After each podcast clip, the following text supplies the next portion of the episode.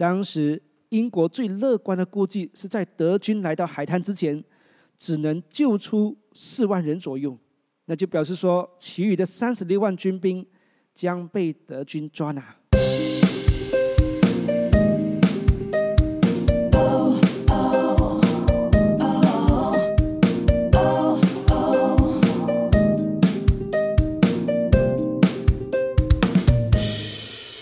Hello，大家好，欢迎来到听故事取智慧这个节目，我是破冰香膏。今天我要和大家分享发生在第二次世界大战的一个真实故事。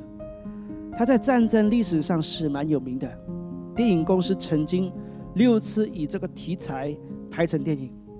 最近一次是在二零一七年，名叫《Dunker》，非常好看的一部电影，很推荐大家去看。你看了之后。就更明白我今天和你们分享的故事。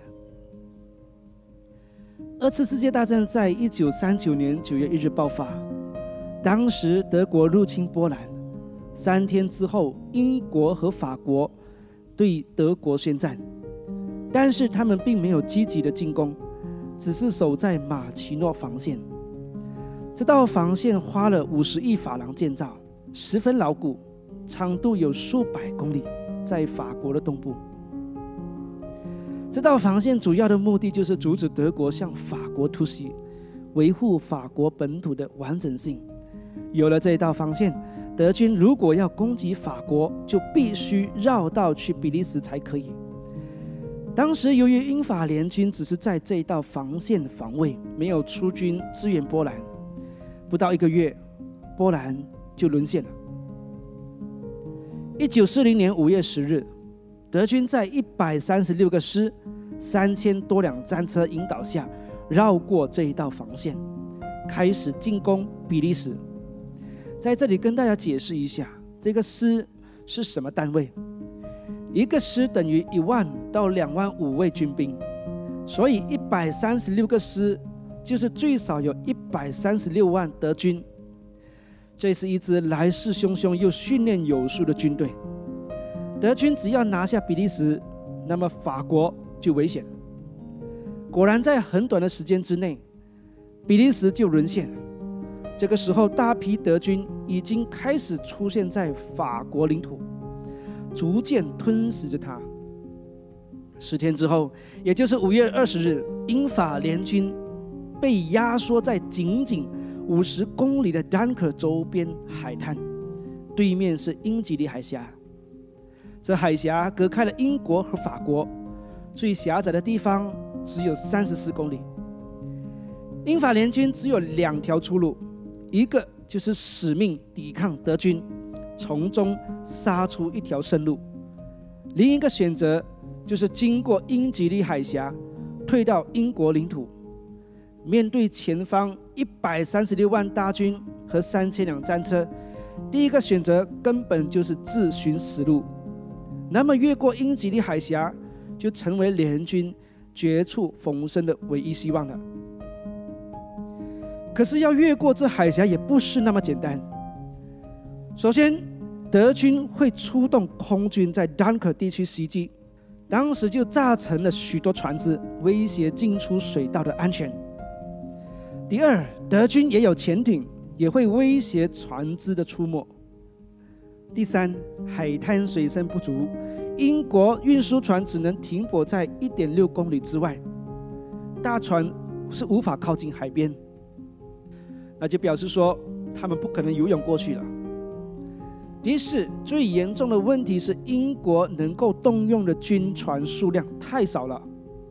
这些因素导致要撤退四十万英法联军非常非常挑战。当时英国最乐观的估计是在德军来到海滩之前，只能救出四万人左右，那就表示说，其余的三十六万军兵将被德军抓拿。但这是唯一的出路，四十万的兵力怎么可能面对一百三十六万大军，还有三千辆战车呢？所以英国就决定选择撤退，能拯救多少就拯救多少。在大军压境之下，这时候德军可以很轻易的拿下他们的。可是很奇怪的是，五月二十四日那天，德军接到了希特勒亲自下达停止前进的命令。他为何不进攻拿下他们呢？很令人费解，至今没有人知道答案。由于德军停止前进，正好给他们有一点点时间准备撤退行动，还有加强前面的防线。当时撤退计划由一名海军名叫 Baron Ramsay 指挥。撤退行动名为“发电机行动”，这是历史上最大规模的撤退行动，在五月二十七号开始。五月二十六号，撤退的前一天，英国国王乔治六世透过广播电台举行全国祷告日，国王呼吁英国的百姓用悔改的心来到上帝的面前，并且请求上帝介入，给予帮助。五月二十七日。撤退行动第一天，德军恢复进攻，但是英法联军先前的准备和有组织的防线，使得德军暂时无法突破，拖延着他们。英法联军成功延迟了德军的进攻，并且为部队撤离丹克赢得更多时间。此时，德国空军猛烈的轰炸丹克，将港口炸成废墟，要阻止他们撤退。这一天，他们只撤出了七千多人。以第一天的作业效率来看，英国要用四十天才能将所有的人员撤离。撤退的第二天，先前英国国王发起的全国祷告会在这一天有了果效。天气突然变得极端恶劣，阻止了德国战机起飞。这一天，成功撤退了一万七千人。另外啊，英国居民也深受感动，纷纷冒命危险，自愿投入救援行动。有各式各样的小船负责到军舰无法靠近的海边的地方去载人，然后一批一批的送他们到更大的军舰上，再由军舰大批的送他们回国。根据当时的统计，总共有八百六十只船只投入，其中七百多艘船是私人船只。英法联军此时也将他们的卡车推入海中，一辆连接一辆的卡车顿时成了登船的桥梁。士兵们排队站在卡车上，很有秩序，一点也不慌张。一位士兵回忆起说：“我的印象是人们好像是站在那里等巴士一样，没有人催促，也没有人推人的场面。”五月二十九日，撤出了四万七千人。五月三十日。这一天的天气再一次出现异常，严重的雾气导致能见度降低，又再一次阻止德军的突袭。另一方面，英吉利海峡的撤退期间出现了极大的平静，这是那一带的人都不曾看到过的平静海面，这让撤退行动可以很顺利的进行。因此，英国人称这一次撤退为“ Dunker 奇迹”。这一天。又撤出了五万多人。由于德军无法在空中取得优势，这个时候德军在陆地上就步步逼近他们，Dunker 的包围圈逐步缩小。不过，成功撤退的人数一天比一天多。在最后三天，英法联军的撤退行动改在夜间进行。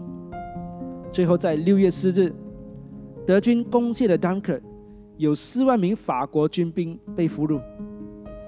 所有英国军兵撤退回国，在这短短十天之内，英国总共把三十四万大军从危机中拯救了出来。英国首相丘吉尔在发电机行动的最后一天，提醒他的部下说：“我们要非常小心，不要把这场行动看作是一种胜利。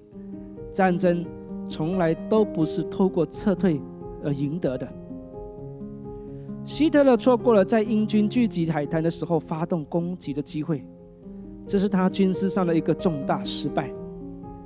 这一次成功的撤退，为日后几年的二战保留了重要的人力，最终击败德国。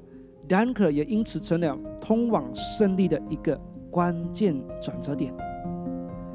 这历史事件有几点值得我们学习借鉴的。第一。有时候我们可能需要学习放弃，而不是坚持到底。有些人会跟你说，要成功你就一定要坚持到底。坚持确实是成功的因素之一，但不是全部。我们需要全面的分析，然后做决定，不做愚昧的坚持。上帝有给我们智慧，给我们理性，给我们逻辑等思考能力。我们可以使用理性来判断、来分析一些事情。如果已经看见前方无路可走，是一条死路，那就不要钻牛角尖。如果英法联军坚持抗战，四十万军兵肯定无法抵挡一百三十六万大军和三千辆战车，他们都会被牺牲掉。英国首相选择这次撤退，其实是一个明智的决定。之后的几年战争，这三十六万的兵力发挥重大作用，成为击败德国的关键。放弃不代表失败或懦弱，有时选择放弃。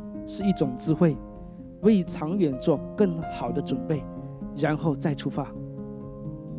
你不妨也想想看，是否有一些计划或事情，你一直以来都没有成效的？或许停下脚步，不瞎忙下去；或许放弃，才能让你看见另一条出路，而那一条出路可以带你走向光明。第二，我们可以学习的地方，就是向上帝祷告。英国在撤退前一天发起的全国祷告会，结果引来了几次的奇迹。这几次的奇迹都阻止了德军的攻击，使得这三十六万大军可以在短短十天之内成功撤退。这让我想到圣经中有一个故事，和这个故事非常相似。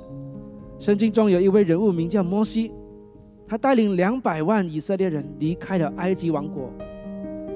埃及法老带领军兵去追赶他们。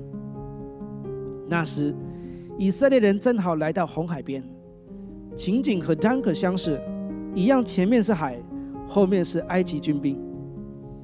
以色列人就向上帝祷告，上帝就为他们行了两件神迹：一个是在埃及人和以色列人中间产生极大的风暴，隔开了他们，阻止埃及人进攻。另一个神迹是分开红海，摩西就带着两百万以色列人走过了红海。当他们所有人都经过之后，红海再次复原，他们因着上帝的帮助，成功离开了埃及王国。无论你是否相信上帝真的存在，不妨向他祷告看看。人所能成的事情其实非常有限，反而有太多的事。是人生无法掌控的，我们需要谦卑请求协助。那么，寻求这位最有能力的创造者，向他祷告，也是一种聪明。不过，不是说只要祷告，我们就可以什么都不做，等奇迹。不是。然可撤退，他们也是需要预备船只，安排撤退行动，其他的交给上帝。我们需要努力做好自己的部分。其余不能掌控的部分就交给上帝吧。英文有一句话这么说：“We do our best, God will do the rest。”我们尽力做到最好，剩下的部分由上帝亲自来做。好，今天就聊到这里，谢谢你陪我到最后，我们下期再见。